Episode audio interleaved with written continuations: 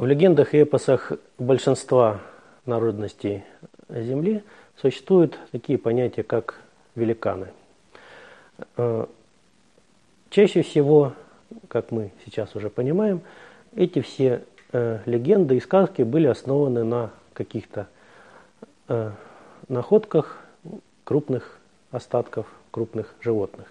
Но поскольку эти сказания складывались, когда люди еще мало понимали, мало знали, то есть чаще всего имели ограниченные познания об окружающем мире, и, к примеру, находя крупную кость чего-либо и не находя аналогии в современном своем окружении, они начинали придумывать какие-то объяснения. То есть человек – существо интересующееся и всегда пытается найти объяснение какого-то явления. Вот. И на данный момент им было, конечно же, доступнее объяснить это то, что эта кость принадлежала какому-то крупному существу. Ну, а поскольку э, эпосы древних наших предков, они значительной частью были связаны с какими-то божественными проявлениями, божественными созданиями, то очень часто крупные животные, точнее кости крупных животных, э, становились похожими на человекоподобных существ.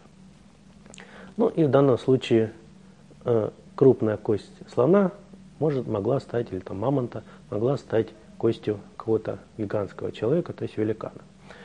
И находки крупных животных ну, достаточно обычны по всей планете. То есть, если мы возьмем, например, там, Ростовскую область, то мамонты, слоны, носороги у нас здесь не редкость. Ну, например, мы на протяжении нескольких последних лет участвуем активно в раскопках э, местонахождений на Таманском полуострове. И это местонахождение находится на мысе Богатырь. То есть у местного населения это имеет такое топонимическое название Богатырь. Вот. И, как мы понимаем, это связано с тем, что э, оттуда на, на склоне э, происходят ну, достаточно большие кости. Вот сейчас мы уже знаем, что это кости слонов и носорогов и лосматериев. Раньше народ это не знал. Соответственно, это было скопление костей богатырей, которые когда-то погибли в какой-то там схватке. А, и э, подобные вещи известны по всему миру. Это и северные народы, и южные народы, и в Африке, и в Азии. И в связи с этим хотелось бы вспомнить о таком еще мифическом божественном создании, как циклоп. Да? То есть циклоп известен еще из э, устных повествований древних эллинов, э, у которых был вот один из потомков двух божественных созданий, э, как раз таки вот такое одноглазое большое существо великаноподобное, которое жило на каких-то отдаленных островах, было нелюдимым и достаточно ожесточенным.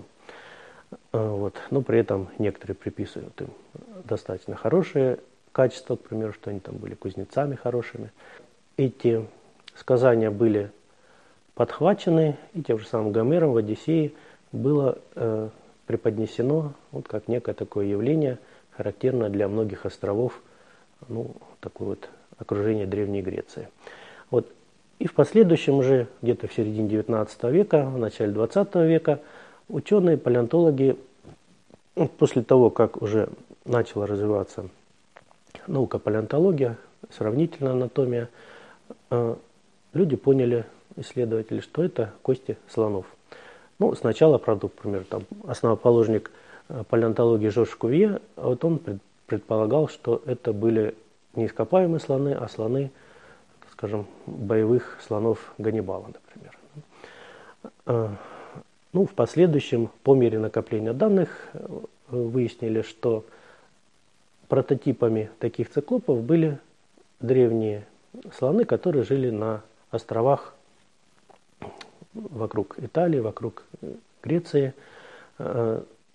Эти острова характерны тем, что там достаточно часто находят остатки таких карликовых, полукарликовых слонов, которые жили на этих островах. И очень часто их остатки приурочены каким-то э, нишам в скалах, каких-то э, пещерах, карстовых воронках.